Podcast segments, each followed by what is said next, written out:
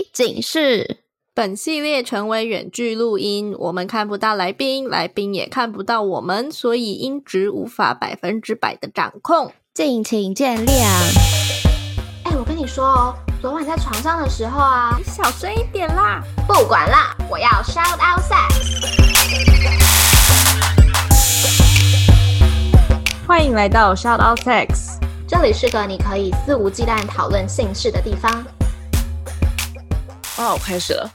嗨，大家好，欢迎来到 shout out sex，我是茶。嗨，大家好，我是玉。我们今天聊什么嘞？今天聊性成瘾。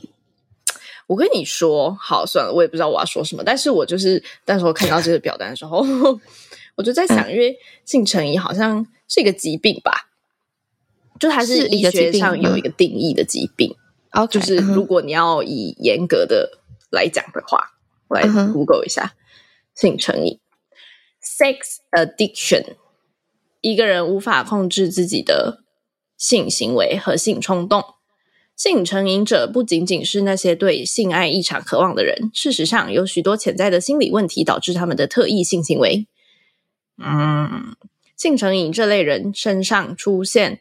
呈现出极鲜明的负面影响，甚至严重干扰了他们的生活、日常活动及社交。有些专家偏向使用纵欲或性欲亢进疾患 （hypersexual disorder） 一词取代性成瘾。好了，我念完了，这是我 Google 到的资讯。总之，我要表达就是说。好，没有，我们进入今天的主题吧。耶、yeah，欢迎今天的来宾。今天来宾是 Vincy。嗨，大家好，我是 Vincy。你好，我今年三十七岁。那性经验的话，我觉得就先讲九九加好了，因为我其实也不记得。呃、嗯，我是女生。那性向的话是男生。对，好，那你会怎么用一句话描述你今天要跟我们分享的内容？嗯、呃，我会这样描述，就是我这十八年来在性爱跟关系中自我碰撞、察觉跟修复的一段旅程。好，听起来很像一本书的副标题。嗯嗯，没错 没错，自我觉察之旅。OK，好，诶，可以先跟我们分享自己从探索性欲到呃，你所谓性成瘾的这整个过程吗？这一整个过程嘛，呃，这样讲好了。我应该是从我有印象，我应该是从国小就开始是一个非常性早熟的女孩子，因为我从国小可能我不记得是多小时候，我就开始会接触，虽然也不知道为什么会接触到各种的，就是、嗯、呃色情的资讯，A 片、A 漫等等，然后我也会有非常多丰富的性幻想，然后呃也会有很多很多的自慰经验等等。那后来到我国中的时候，开始有网络这个东西，那就更一发不可收拾的去接触到各式这种大量的资讯，然后也因此会认识到很多就是跟我有同样喜好的人，因为那时候也是聊天室盛行嘛，这样子，所以就算是开启了这一段旅程，这样子。嗯，但是我觉得到后来，如果我们要谈到就是说关于呃性成瘾这件事情的话，我觉得它并不完全是跟我。本身性欲是非常旺盛的，这件事情是挂钩的。呃，我后来去理解我自己本身的过程，在从我国中的时候开始，其实我有非常多的自我焦虑的产生啊，呃，那是基于说对自己的容貌焦虑。啊、呃，还有就是对于说你没有被当成一个女生看待，或者没有被当成一个漂亮女生看待，因为我国中时候的样子跟现在时候的样子是几乎两个人。我国中时候就是一个呃黑黑胖胖高高壮壮的女生啊，没有什么女人味这样子。所以当你表现出一点像女孩子的行为的时候，其实你是会感觉到身边的人对你的嘲笑的，所以你就会下意识的想要把。这些部分都隐藏起来，嗯，但是这件事情一直到了大学的时候，突然间我也不知道发生了什么事情，但是呃，我的人开始改变，就是我的样子可能长大了，样子改变了，然后身形改变了，哎，嗯，突然发现你对周遭的男性其实是还蛮有性吸引力的，所以我就开始了就是我各种就是会跟人家约会，然后约炮、一夜情等等的这些过程。那我之所以会说，我觉得不完全是跟我的性欲挂钩，是因为我觉得在我追求这些性爱的过程中，其实我觉得追求性欲的愉悦，可能其实只占了两成左右。我觉得有几乎八成以上的比例，我其实是在追逐我以前并没有被满足到，就是被当成一个女生被肯定的那个价值。因为会很需要透过很多男性的追求、男性的爱慕，然后男性的那种对你的渴望，来去找到自己的价值，然后甚至最后你会用这件事情去讨好你喜欢的男孩子。我有发现自己这样的行为。那那个时候，虽然我有发现到自己这样子意思是一个不健康的行为。但是当时的我没有足够的一个智慧跟能力去处理我这样子的一个复杂的议题，这样子，所以我当时大概是这样子一个发展过程。所以我从大学开始接触到性，我那一段时间的性生活可以说是我觉得是非常的混乱的，我会用混乱这个名词来形容。你刚刚讲的那一串让我想到，因为之前你不是也说，嗯，你。以前会觉得别人跟你相处是，嗯，是我会这样而有自信的方式。嗯嗯，我刚刚所以才会说懂。就我刚在你讲的过程，我就觉得，嗯，那一段时间，就是你觉得蛮混乱的那一段时间，我好像也经历过。嗯，其实我觉得我好像也有类似的想法出现过，就是，嗯呃。透过跟这个人上床，可以确定他对我的喜欢，喜欢。嗯嗯，大概是这种感觉。嗯，突然变得沉重，怎么办？还 好还好。那你在这个过程中，你具体有做哪些事来缓解你的症状？呃，与其说缓解，不如说，呃，主要是大学时期嘛。我大学时期，只要不是在有交往对象的情况下，我大概几乎我每个礼拜都一直不停的在约会，跟跟人家发生关系，所以我才会前面说，哦，我的人数其实我真的没有办法计算，因为我根本就不知道到后来人数累积到一个什么程度，所以后来有人问的时候，我都只会报一个官方数字给人家，这样子，就是官方数字就是跟我有情感交流的的数字这样子，嗯。这一段时间长达多久啊？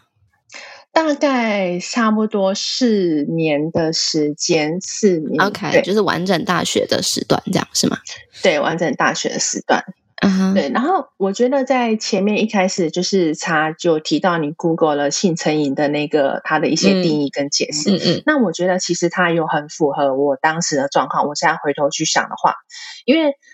虽然说他没有让我的人呈现一个很负面的状况，但是我当时他确实有影响到我的正常生活，因为我的当时我的大学生活是没有很正常的就是在进行，我其实没有很好好的上课，我没有很好好的经营我的人际关系，就是学校课业等等的，就是我花了非常多的心力在就是异性的关系上面这样子，嗯。嗯，所以你会定义当时的自己是性成瘾，是因为有医生这么说，还是是呃，可能你就觉得自己无法控制啊？上网查了之后，套用了性成瘾这个 label 在自己身上。应该说，我当时有发现到自己有这样的一个倾向，就是有时候其实我觉得我并不是真的那么的想要做爱，但是我还是会下意识的去找人跟我做爱。然后我后来就发现这个症状，哦、我就自己去。去搜寻有没有相关资料，嗯，然后我就看到了类似这样的论述。我就说：“哦，原来这世界上也有一些人，他们一样，就是像我有一样的情况，是对性上瘾的。那他们有时候也是来自于他们可能内心，就像刚才提到的，他们内心其实是有一些状况的。那嗯，比如说像对我自己来讲的话，我自己除了我自己本身的性欲旺盛以外，我还有综合了我对我自我价值的一个焦虑。”再加上我那个时候其实是离乡背景到台北去念书，所以我其实还有离乡的一个惶恐跟寂寞，然后加上那时候我又有至亲的离世，所以我非常非常的需要有人陪伴在我身边。所以我就一直不停的在这样的一个过程中，想办法找到一个亲密感，然后被肯定、被需要的感觉。对，嗯，所以，嗯，因为因为你讲的是更需要的是被别人的肢体碰触，然后被需要啊、被肯定的感觉，所以我想象的是这个性成瘾没有办法用自慰来解决，对吗？对，没有办法，嗯、所以不纯然只是性欲上没有办法控制而已，更多的是呃，很需要有另外一个生物 给你肯定的感觉。嗯，我了解了。嗯，诶，那如果他给你肯定，但是不是用上床的方式嘞？呃，但就是很遗憾的，我觉得那时候没有，因为。我那时候之所以，就算我得到了很多男性的爱慕跟追求，我依然觉得很空虚，是因为其实我可能隐约也知道，他们并不是真的喜欢我这个人，他们只是喜欢跟我上床。所以其实我没有办法真正得到那种，就是哦，我这个人其实本身是值得被爱的。所以其实我依然感到空虚。因为我知道他们其实并不是真的想认识我这个人，他们只是纯粹哦喜欢我的肉体，想要跟我上床，喜欢跟我做爱、嗯、这样子而已。所以没有办法，你就会一直不停的重复这样的一个行为，然后一直在那边徒劳无功这样子。我、哦、我好懂哦，虽然可能没有到那么极端，但这很是我经历过的好几年。我可以问，当时你有很怎么说？身边的可能曾经追求过你的人会对你感到很失望吗？就觉得我是真的喜欢你，但你也一直把我定义成我只是在追求你的肉体而已，会会这样吗？呃，倒没有，但是我觉得我可能比较有偶尔会碰到的情况是，有些人跟我上床了，但是他们真的喜欢我，但是。我并没有真的对他们付出感情，所以他们受伤，哦、会有这样的情况。哦、了解，为为什么？那为什么在他们对你表示是肉体以外的兴趣的时候，你没有觉得哎，好像嗯、呃，自我价值有提升一点，然后好像可以考虑往这个方向走？嗯，这是个好问题。我觉得一方面可能是因为当时其实我自己心里面也有喜欢的人，另外一方面可能。我自己心里面也有点，那时候的我也有点并不相信这种因为性而发展出来的关系。嗯，嗯，嗯，当时我的我是并不相信的。嗯，因为会是怎么说？好像可以解释一下，因为我觉得是认识的时候就是从肢体开始的，所以会蛮自然而然的理解做对方喜欢你是因为喜欢你的身体。至少这是我当时嗯自己有点跨不过去的坎了。然后。也是因为这样，所以我一直都觉得，在过去的好几年间，自我价值是很低落的。嗯嗯。哎、嗯，那可以问，在这段期间里面，你有过稳定交往的对象过吗？哦、呃，在那段期间，我有一个算是稍微稳定的对象，哦、那是我第一任男友。嗯，但我们中间其实就是也是分分合合的。嗯，所以在呃在一起的时候，你有。觉得就不需要去追求那些东西了吗？还是其实你没有？因为第一任男友他其实有给我很明显的感觉，就是他其实是比较喜欢跟我做爱，他其实并没有真的那么喜欢我这个人。嗯，但是因为当时我真的非常喜欢这个人，所以我不停的用这件事情在讨好他。嗯嗯嗯嗯，对，讨好就是讨好。嗯，没有，我只是在想我刚刚讲的那个词，就是。我跟这个人上床是一个讨好他的手法。嗯嗯，好，嗯，在看你的表单的时候，你有提到自己有婚姻经验，这呃，可以跟我们分享一下自己在什么样的情况进入婚姻的吗？呃，我前夫是我的第二任男友，那我第二任男友给我的经验就完全不一样，因为我跟他之间的恋爱是非常，我觉得。我现在回想，甚至都会觉得那是非常圆满、跟很甜蜜、很稳定的一个状态。是是，它会让我觉得说，哦，真的会有人这么用心跟珍惜的在爱我这一个人耶。嗯，所以我们那时候是不管是感情的状态也好，还是性关系也好，都真的是非常的让我觉得很满足。那段时间我对于自我的焦虑也好，还有就是性成瘾的状况也好，我觉得其实几乎就没有，几乎没有再发生这样子的一个状况。嗯，然后那当时我前夫他其实本身也是一个呃比较传统保守的男生，就他就是会想要有婚姻啊，嗯、想要有小孩啊。那他年纪也比我大一些，所以他后来就想要结婚，他就自己诶顺其自然，他就营造一个我们好像诶理所当然要结婚的环境。比如说他要整修他家里啦，然后就开始问我说：“哎那你觉得我们家就是你的东西我们怎么处理？我们房间怎么布置？怎么样比较好？”嗯，我们就很自然而然的开始谈我们要结婚这件事情，我们就这样进入了。那对我而言，其实我自己本来也一直觉得，之前我一直觉得我自己本来就是会结婚的人，因为。我父母的婚姻关系是很良好的，但就是哎，殊不知这个其实没有一定。对，嗯那嗯，什么什么没有一定是什么意思？就是你父母的婚姻关系良好，不代表你就适合进入婚姻。嗯嗯嗯。哦，所以你觉得你不适合，是你不适合，还是对方不适，还是这一段关系不适合？对，我觉得我和对方其实并不适合走在一起。然后，另外就是我后来也觉得，婚姻并不是我想要追求的一种关系模式啊。可是刚刚听你说一切都很适合，所以后来为什么不适合了？后来就是我们的关系在进入婚姻之后，就开始有了非常多的一个转变。嗯。很多的不一样，嗯哼，这个问题我后来回头去思考了很久，就是为什么我们的就是诶关系会在婚前婚后会有那么大的一个落差？嗯哼，我觉得一方面是因为第一个，我们可能之前在谈恋爱的时候，我们真的都非常非常的认真在谈恋爱，嗯，所以我们其实很少去谈我们关于现实中需要磨合跟去思考的问题，嗯。然后，另外一方面是他其实是一个呃，婚前婚后他观念会很有不一样的人。他会觉得婚姻就应该要有婚姻的一个样子，有一个框架。那你每个人都有自己应该要做好的角色，他会很严格的去审视你有没有做到一个角色要扮演的样子。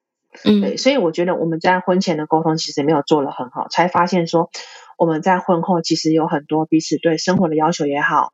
还有家庭的观念等等，其实都落差非常的大，嗯，所以导致我们后面没有办法最后走到一起。OK，嗯，所以你们现在是就是已经离婚了的状态吗？对，我们离婚七年八年了吧？对，嗯，OK。那你在大学时期那一段性成瘾的状况，有影响到你的婚姻吗？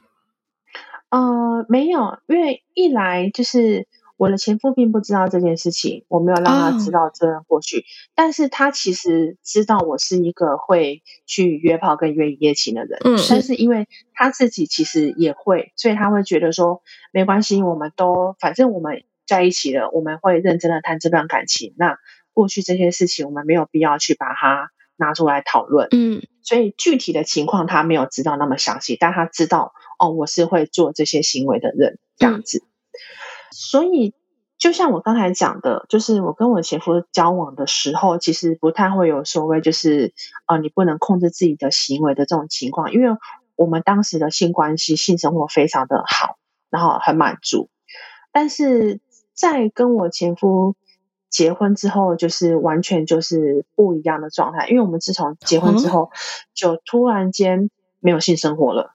啊，真的假的？哦，真的，就是几乎正确来说，应该是说我们订婚后开始同居，我们几乎是同居后就突然间没有性生活。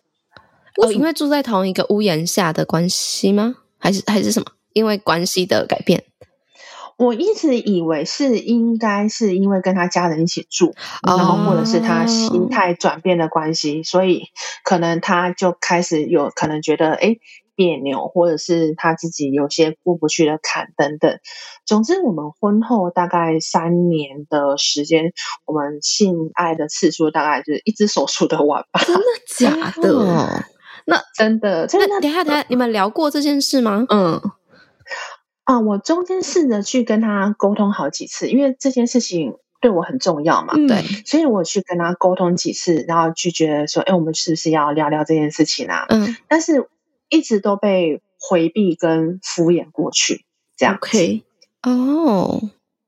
哦，好难想象哦。嗯、对、嗯、我也是，我还在惊吓中，因为因为因为是 它不是渐进式变少，它是轰隆，就没了变零哎，就好难想象。而且、嗯、我这就是感觉很像跳进了一个陷阱里面。对对啊，就是哦，一切都很好，然后结婚之后就哦，what？怎么一切都没了？然后重点是你又不能随便就离婚，也没有不行啦，但是可能。对啊，对很很多人的观念来讲，就是结婚不是一件随随便便就像分手一样就可以分手的事。对，我后来甚至回想的时候，我才突然想起来，哎，对我们甚至当时去蜜月的时候，蜜月期间我们也没有做爱。可是那那哦，好奇怪哦，真的哦。嗯，所以等一下，那在结婚前，就是你觉得一切都很圆满的那一段时间。有发生类似的事吗？然后就是这个人是你觉得他是可以沟通的人吗？呃，结婚前我们不需要沟通这件事情，是因为结婚前我们几乎只要有相处在一起的时候，我们都会做爱，而且他当时也对我表露出他非常高的兴趣。嗯哼，所以我们当时并不需要做这件事情 沟通。嗯。但是当然，婚后这件事情的改变，他后来我有推敲出一些原因啊。但就是我觉得，就是他自己本身跟他的家庭，可能对于跟我的这段婚姻，其实是抱有存疑跟观察态度的。他们可能还在观察我到底是不是一个适任的妻子，然后会不会成为一个进一步成为一个适合的妈妈。所以我后来。想到的是，他其实一直还在观察，到底能不能够跟我有小孩。OK，但是他又不好直接跟我谈哦，我们应该要持续避孕这件事情，所以他干脆就是哦，那不要哦，oh, 这样 OK，这 make sense、oh, okay. 多了啊，对对、嗯、对，所以你们有小孩吗？我们没有，嗯哼，了解，嗯，所以就是身体力行的避孕者这样，对，了解物理上的物理上的避孕，我。我想知道，就是你的表单内有提到婚内强暴这件事，然后因为我们之前没有聊过类似的话题，所以如果你愿意分享的话，你可以跟我们分享一下吗？嗯，当然可以。这件事情就是像刚才我提到的嘛，就是我们在婚后就突然就都没有性生活了。那这件事情对我其实打击很大。嗯，那同时我觉得我感受到的另外一个压力是来自于说。我婚后的生活，就是因为我也有工作，嗯，但是你会发现到他们其实对你处于这个妻子的角色有很大的期待，所以你要负责很多的家务，你要负责一家人就是每天的三餐，嗯，等等，然后所以你每天都是非常的忙碌，然后你甚至开始没有时间去打理你自己，嗯，就是开始觉得你失去了一个女性的魅力，嗯哼，然后但是这个过程中没有人来给你。满足你爱的需求，嗯，甚至连你基本性的需求你都被忽视掉，这样子，嗯，因为他们只觉得哦，这个是你应该要做好的，你只会一直被提醒到说，哎，你做的还不够好，嗯，那在这个时候，我以前的床伴就是突然跟我联络上，嗯，然后我当时后来我没有把持住，我就开始跟他就是找机会上床，嗯。这件事情虽然在当时道德上是有瑕疵，嗯，但是我还是必须说，在那短短的时间内，因为持续的时间不长，嗯，我的身心是真的感到非常的满足的，嗯嗯，只是说我不是一个很善于隐藏的人呐，啊，所以我很快就被发现到这件事情，这样子，哦，对，那就是那就是另外一场腥风血雨这样子，对，嗯，这个这件事情发生在结婚多久后啊？大概差不多一年多之后，了解，嗯哼。所以被发现之后，我后来前夫他就去处理这件事情嘛，对，说就是跟我的沟通，那他甚至有去跟对方谈判等等，在大概他觉得把事情都处理告一段落的某一天晚上，嗯，在他家人都不在的时候，呃，我印象还是很清楚，因为他他那天晚上用的就是我觉得是近乎就是泄愤、是报复跟羞辱的方式，强迫我发生性行为。那就是我们鲜少的几次性行为里面的其中一次。然后我当时没有特别的感觉，是因为我当时是觉得我做错事了。嗯。然后，但是我很久之后我才懂得说，我做错事，但不代表我应该要这样被对待。我觉得那是一种强暴。对，所以那对我的打击跟伤害其实是很大的，这样子。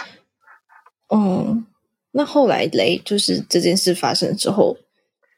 后来我们其实还是，因为我们的共识其实还是没有想要离婚，嗯，所以我们还是很努力的想办法修复我们的关系，想办法哎跨过去，甚至安排出国旅行等等。嗯，但是其实我觉得有呃有些书都讲的很好，就是你的性生活的品质，它其实就是反映了你们之间的一个感情状态。嗯，因为我的印象是一直到后面的这一年多以来，我们其实也只有半推半就的做了一次。爱这样子而已，嗯，所以我觉得其实应该是双方都还是一直有芥蒂的，对，嗯，了解。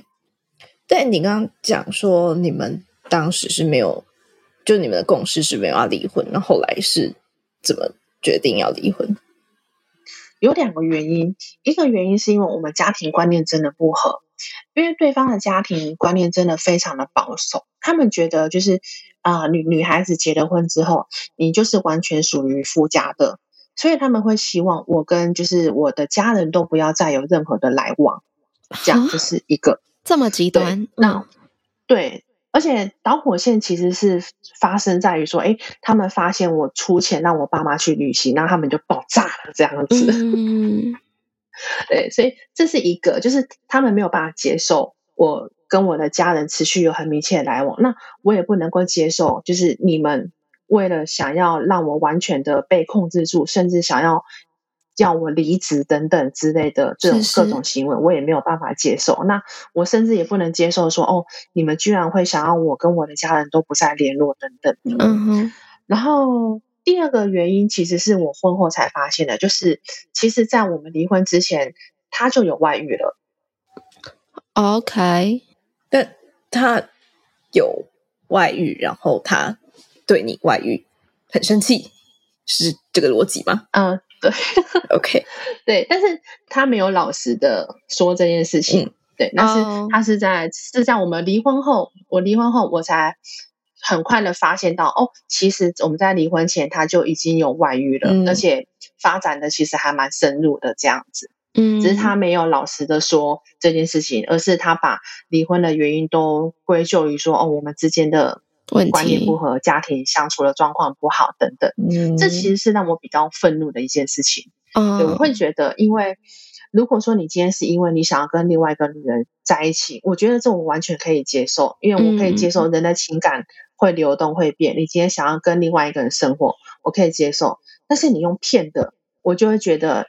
你这样子很下流，嗯，而且你居然把问题试图去归咎于在我的家庭上面，这样子，嗯，当时会让我最下定决心说我要离婚，其实是因为我母亲一直都知道我们的状况，嗯，她甚至当然甚至包括我我外遇这件事情，我母亲也知道，嗯，我母亲曾经跟我说，哦，如果你今天真的不想要跟他离婚的话，就是不然妈妈去跟他们。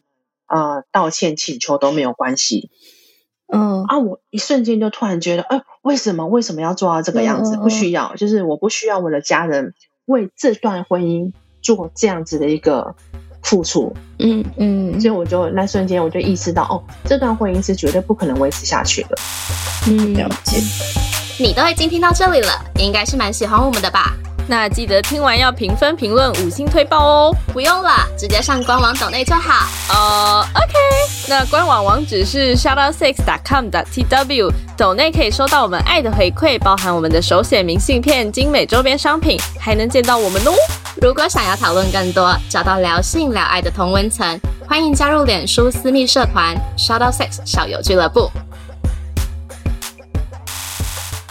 在这些事情发生，对，不管是性成瘾啊，然后婚姻经验啊，啊、呃，婚内外遇、强暴等等这些事情发生之后，你有经历过什么样社会舆论的批评吗？应该说，我从最早一开始，大学时期有在开始跟人家约一夜情的时候，其实我就曾经有一次经验，是我的电话被我约会过的对象外流出去。哦，嗯，然后就有不认识的人打电话来，就是也想要约我出去，嗯，那我就很明白说，哎，就是我根本不认识你，就是为什么我要跟你出去这样子？嗯、那对方就很直接说：“啊，你不是跟谁都可以上床。”哇！所以在我那个时候，我大学时候，大家是很容易会有这种观念的，就是你如果是一个会跟人家一夜情的女生，就代表你跟谁都可以。嗯嗯。另外就是有时候你在跟朋友聊天的时候，大家其实会有一些无心之言，就是哦、呃，那个女生很随便啊，就是很常跟人家出去啊，然后就是好像性经验很多啊，就是不检点啊等等的。这种就是有时候朋友在聊天的时候，你也会意识到哦。同性之间，他们其实也会这样子去看待我们这样的女孩子。嗯、然后，当然最恶毒的还是各种网络上的评论啊，就是说八卦版也好，西施版也好等等，嗯嗯、会觉得说，哎，好像我们这种就是性经验很多女孩子啊，或者是会约的女孩子啊，就好像是一副就是，哎，你们就是就是烂掉了，然后哎，谁都可以这样子的一个、嗯、的状态，这样子，嗯、这种这种其实真的看的非常非常的多，对。嗯有身边亲朋好友会这样品头论足你吗？嗯，我觉得我很庆幸的倒是没有。嗯、我身边的很要好的亲密的朋友，他们都知道我这些事情，但是他们反而其实不会去觉得说要用道德来评断我。嗯，他们只会在乎我说：“哎，那你健不健康？你快不快乐？”就是我只在乎你这件事情而已。嗯、那我会我会觉得很感动，因为。现在的我其实已经不会在意，就是外界或者是其他的人对我怎么去下评论的，因为呃我不 care 嘛，因为这些人他不会影响到我生活。嗯、但是我当然依然还是会很在乎，就是诶我的很身边很亲密的人他们会怎么想看待这件事情。那我觉得我很幸运的是，哦，他们都还是觉得说，诶这没有什么不一样，这不影响我们对你的爱。这样是是，嗯，觉得最后可以自己反思出这些也很。很是因为有家人的力量，对，就你会知道，好像有一种、嗯、哦，真的有一种无回报的爱，啊，不求回报的爱，嗯，在支撑着你这样，嗯，对，不管你做了什么事，他们都还是会支持你，嗯，哦，要哭了，好，不要哭，不要哭，没有了。那后来是发生了什么事，让你决定改变现况？就是说，嗯。性成瘾的部分，嗯，我觉得其实最主要就是后来离婚这件事情。因为虽然说听起来我们在结婚那三年发生了很多事情，哈，啊，好像走得很坎坷，但是其实我在那段时间我是认真的付出很多，其实他也付出很多，只是我们付出的方式都不是彼此想要跟需要的，因为我们就是有很多的不适合。但是我还是很肯定，他其实当时也很努力了。嗯哼，所以当时的离婚对我而言，其实我也是离开了一段对我而言很重要的依附关系。所以我们那时候先分居，然后那段时间我就是很认真的去，因为那时候真的很痛。然后你就是痛到会觉得说，呃，你要去检视自己到底为什么会走到这一步。当初那么的好，那为什么现在会这样子？所以我就很努力的去检视自己在关系中到底发生什么问题。嗯，这当中我到底做错什么事情？我到底哪个环节是有问题的？所以我就去梳理出，比如说，诶，可能长期以来我在感情中、关系中、性爱中，我都是一个没有自我的状态，我都是把自己的价值依托在别人身上。我就是很完全的依赖男人的喜爱这件事情，嗯，所以我后来就发现，哦，这是一个很影响我人生的事情，因为我的人生有太多的轨迹都是随着男人在做决定、被改变这样子等等，然后我的价值，我甚至把我的价值的决策都交到男人的手上，嗯，所以我后来就觉得说，哦，那我接下来的人生，因为我三十岁离婚，我就觉得，那我三十岁之后的人生，我不能够。再做一样的事情，我就决定说：“嗯、哦，那我必须一定要开始改变，对，我不能够重蹈覆辙。”嗯哼，哎、欸，我问你哦，你觉得你踏入那段婚姻跟你性成瘾有没有关系啊？嗯，我觉得没有哦。但你为什么会这么问？因为，因为，嗯、呃，我我觉得在性成瘾的时候，因我我我觉得比起说性成瘾，我觉得当时更像是对自我价值的。啊，不认可。嗯，在那段时间会很想要有人来依靠吗？然后有人来真心的喜欢你，然后有一个这样子类似的人出现，形象上，呃，就会想要跟他进入下一步的关系吗？嗯、呃，对于当时的我而言，其实比较急着想要进入下一步关系的是对方，而不是我。哦，因为我当时反而在我们交往的状态中，嗯、我自己就已经觉得很稳定而安心。我倒是没有那么急着想要进入婚姻关系。了解，了解。我刚刚其实会这样问，是因为我自己记得有一段关系的进入，是因为。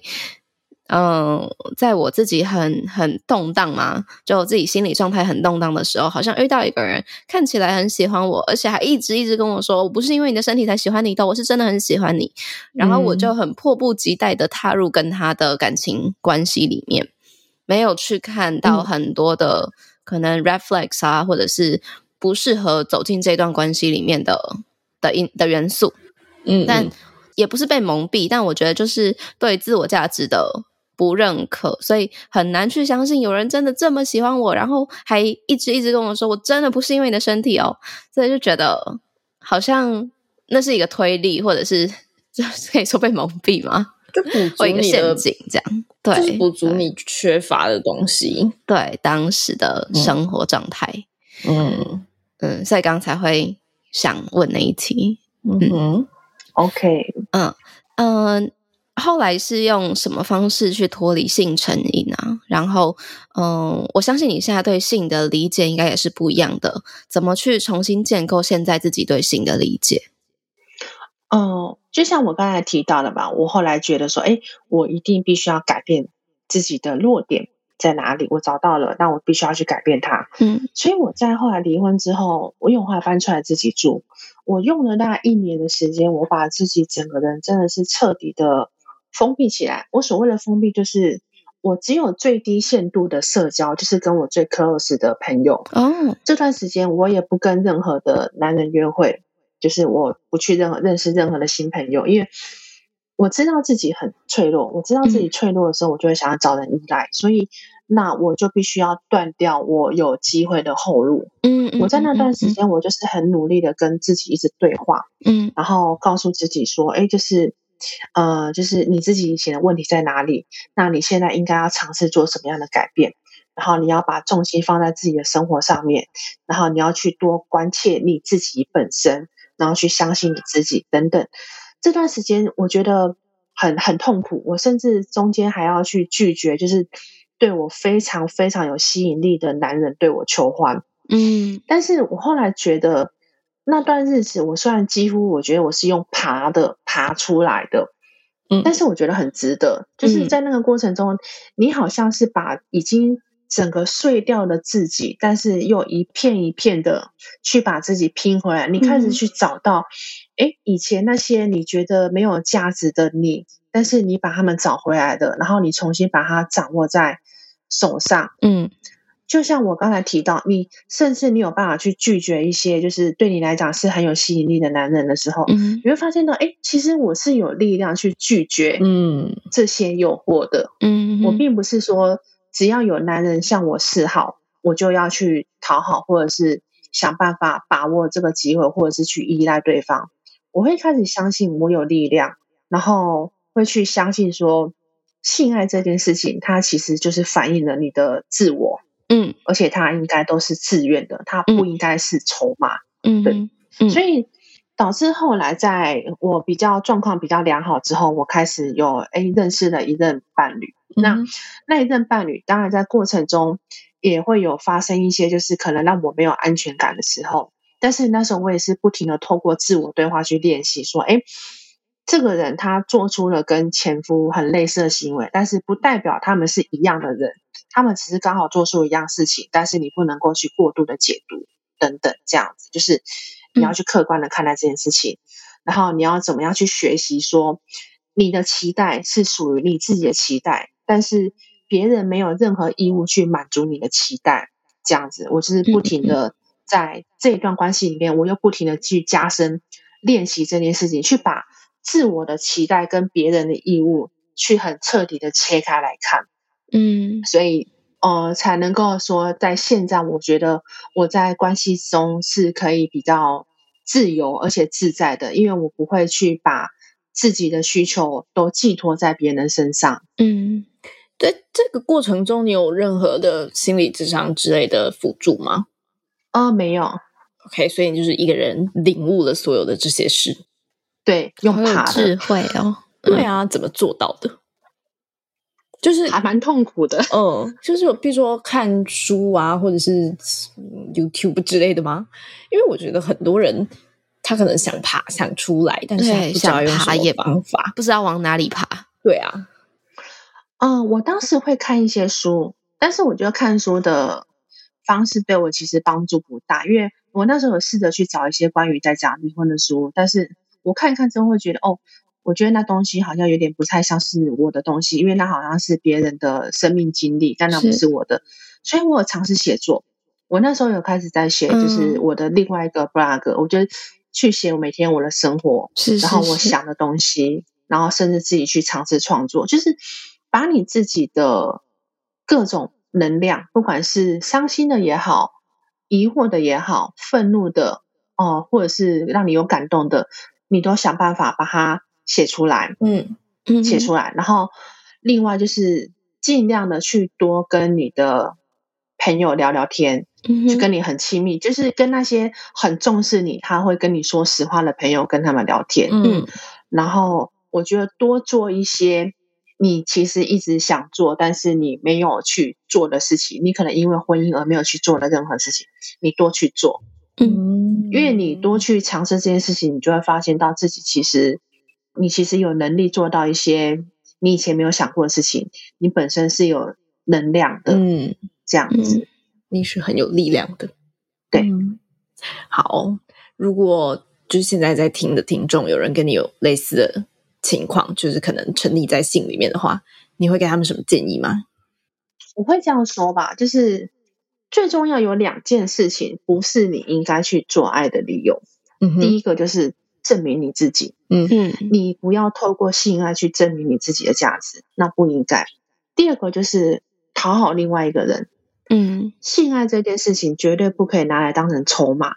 如果你把它当成筹码，你一定会透支。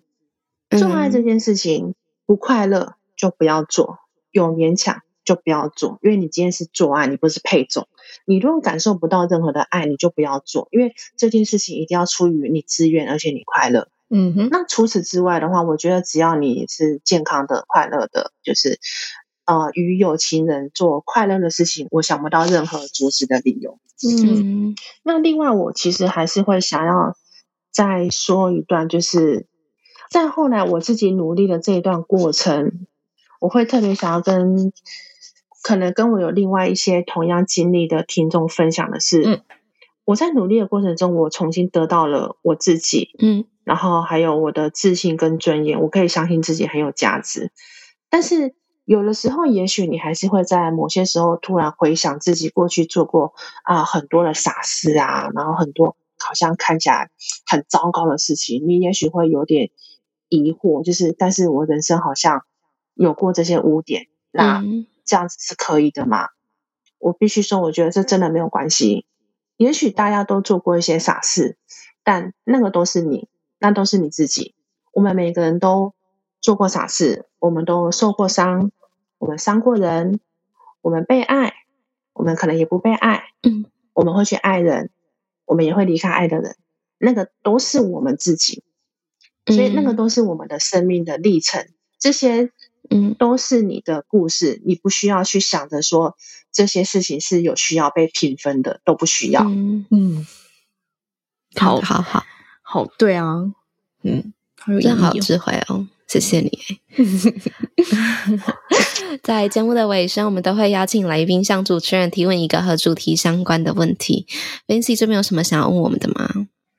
呃，我会好奇，就是那茶和玉，你们是不是也曾经在听起来，是不是也曾经在性与爱当中迷失？那你们自己又是怎么样度过那段旅程的呢？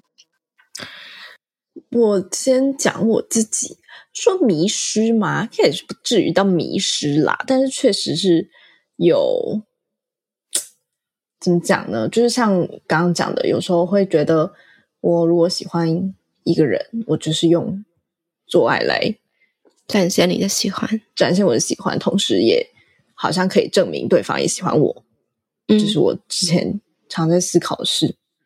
然后又或者是说，有一种我跟你上床是想要讨好你，嗯的那种潜意识在作用。好像之前有一段时间会这样，嗯、可能是我对象的问题。结论、呃，我觉得，我觉得这也很重要，就是有时候是对象的问题，因为有些人他就不会让你感受到这样子的一个状态。嗯哼，对对对，就是他们可能都是若即若离的那种感觉，所以我就更想要去得到他们的认同。认可，对，嗯、所以就使用了这样的手段，嗯。嗯，走出来的部分呢？走出来的部分，走出来就是换个对象喽。没有，是的，真的重要，好不好？对啊，嗯，对，但但我的我的优点就是我不会让这种事情持续太久。OK，对，对我就是我是很会断舍离，对我很会设停损点，也很会断舍离，这样，所以，嗯，或许它一直发生，但是就是一直换对象这样子，是是是，OK，我那也很棒，我自己好像真的跟 Vincy 很像，在可能时间没有到那么久，到四年，但呃，也确实有过一段时间是一直在透过。做爱来证明我自己的价值，我不知道为什么、欸、当时的我真的觉得自己很没有很漂亮，然后没有很吸引人。我我不知道为什么我会这样想，我到现在还是不知道为什么当时会这么想，因为没有任何的理由会让当时的我这么想，但我确实是这样子的。嗯，然后呃，我觉得自己就不是一个会被喜欢的人。嗯哼，一个女人去假设。男人的立场来看自己，我就觉得自己没有那么吸引人，这样，嗯嗯。然后呢，在认识了性之后，就发现，哎，原来，嗯、呃，我让对方跟我上床是一件这么可以增加我自己自信的事情啊。然后我就不断的、不断的做，嗯。我还记得有一次，我跟一个 gay 朋友。因为喝醉的关系下，在同一个房间里面，嗯、然后我，我整个晚上就不断问他说：“你为什么不跟我上床？”就已经来到了一个有点像神经病的状态，就执着 到底有什么问题？但嗯、呃，当时的我就觉得，如果这个人不愿意跟我上床，代表他不认可我或不认同我。嗯嗯，就我想不出其他的原因来。解释他为什么不跟我上床，然后至于怎么走出来，我觉得就跟你们刚刚讲的有点 想法，就可能经历过几个不一样的的感情，然后认识不一样的人，多跟有智慧或者是走过来的人聊天，嗯，多有一些兴趣，或者是多做一些在生活中不一样的挑战，会增加自己的自信。我今天讲话好不顺哦，但我不知道哎、欸嗯、我今天讲话好不顺，自己讲起来觉得很不顺。但但总之啊、呃，我我觉得自我价值就是有时候好像年纪也有差啦，就越来越长大，就越来越觉得，哎我其实是一个有魅力的人啊，是一个有自信的人。同时也蛮感谢现在的伴侣吧，就我觉得现在伴侣也帮助我很多，就在自我的内心探讨这一块。嗯，觉得有时候遇到一个很好的对象的时候，他可以帮助你很多东西。嗯，对啊，就其实像你刚刚说的，你那个时候，你就是觉得你自己不会有人喜欢你。对啊，这好像也没有，好像走不出来耶。对，就是这种是 没有什么特定的原因，也不是一定有一个人说哦，你就是很烂，然后你才会发生这种事。对对，而且我没有遇到任何社会对我的不好的评价，从未。对，所以、嗯、没有，我只是在想说，嗯，就像我之前也有分享过，大概去年前年的时候，就我也有类似身材焦虑的情况，嗯，然后，嗯，没有哎、欸，就是好像大家生命中就是可能都会莫名其妙的出现这些事，但重点不是 这些事，就重点不是为什么会发生这些事，而重点是你怎么去看待这些历程，跟你怎么走出这些低潮。嗯嗯嗯，好。在节目的尾声，我们也会邀请来宾用三个词来形容 Shadow sex，或者是形容性。这边就让 Vincy 自由发挥喽。嗯、呃，如果是对于 Shadow sex 的话，我有想到三个形容词去形容。第一个是开放，就是我觉得都能够用很开放的心态去谈论在性爱关系中的各种议题。另外一个是正面，啊、呃，就是总是保持的是一个很正面的态度。然后第三个就是包容，因为你你们包容了非常非常多元的角度在谈论这件事情，所以是开放、正面跟包容。这也是我一直跟身边朋友去推荐你们 podcast 的时候，我会提到的几个关键字。谢谢。那如果是讲 sex 的话，我觉得它是享受的，嗯，然后是一段旅程，就是它是一段你跟你自己的旅程。然后最后就是爱，就是你要透过每一次的做爱，你都应该要更爱你自己，对，嗯、就是享受旅程跟爱。嗯，今天很谢谢 Vincy 可以到节目上来玩，希望你玩的开心。觉得你今天的分享超级疗愈，嗯，就有好几个瞬间，我都 觉得好像回去回到过去，然后拥抱那时候的自己的那种感觉，很很温暖，然后很温柔，是。是好好久没有过的很喜欢的一集，就真的好喜欢哦。然后啊，那真是太好了。其实我我我自己觉得啦，在尤其是女生吧，可能可能因为我自己是女生，嗯，就是生长过程中，就像茶讲的，我觉得每一个人都有经过一个好像没有那么喜欢自己的时候，嗯，对，就莫名其妙，这不一定是这个社会，就可能社会，可能有些人可能真的被批批评抨击过。但我们很幸运的没有，但还是不知哪来的有这样子的一个状态。嗯，希望你如果现在正处在这个状态，或者是我觉得就是像像刚 Vincy 说还在爬的时的的那个阶段的时候，听到这一集会觉得很有力量，然后很疗愈。嗯，然后如果已经爬过来了，好像现在已经可以更善待自己的人，也会希望听了这一集。好像跟我一样，觉得有回到过去拥抱自己的感觉。嗯，不过还是可以跟大家分享，就是可能 Vincy 那个时候资源还没有那么多，但现在对对像心理咨商啊，或者是嗯，I don't know 一些书籍之类的书书籍，嗯，其实资源还蛮多的。所以重点就是你要去求助、求救。对对对，对，就是有。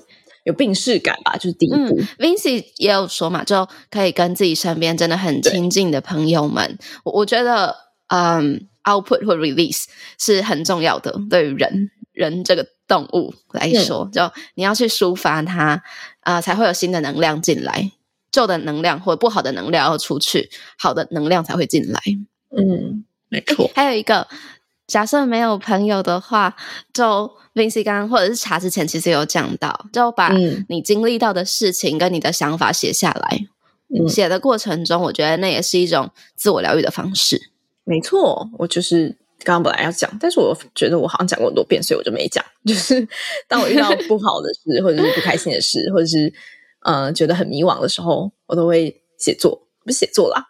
不至于写作，我不敢说写下来写作，对，但是就是把我的想法写下来，因为很多时候这些东西在你的脑袋里面，他们就是一团乱，他们就是一团毛球，对，对，然后写下来的过程，你很像在梳理那个那一团毛线，这样，你就是把头抓出来，今天就是一个头了，然后 我觉得很悲伤，对，就是就是慢慢的把它拉出来，然后写完之后，嗯，你可能不一定会得到什么新的东西，但是。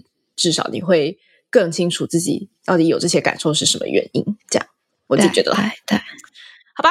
那今天非常感谢 Vincy 来跟我们分享这么嗯、呃、私密的故事，谢谢你，谢谢你，不会，我也很谢谢你们。好，那我们就要说什么啊？我忘记了，下周见，下周见，哎，下周见。喜喜欢的话要那个订阅。哦喜欢的话要留言评分评论，我们怎么讲了三年，到现在都还是讲不好，啊，讲不顺，难怪我们不红，真的不行哎，欸，我们要回去背一下。评分、留言、评论，呃，都内哦，拜内，拜拜。如果喜欢我们的频道的话，别忘了订阅 Shout Out Sex Podcast，以及追踪官方 Instagram Shout That Out That Sex。如果你对于本集内容有其他想法的话，快留言告诉我们哦，让我们再为你开一集。就这样，爽，爽，你的。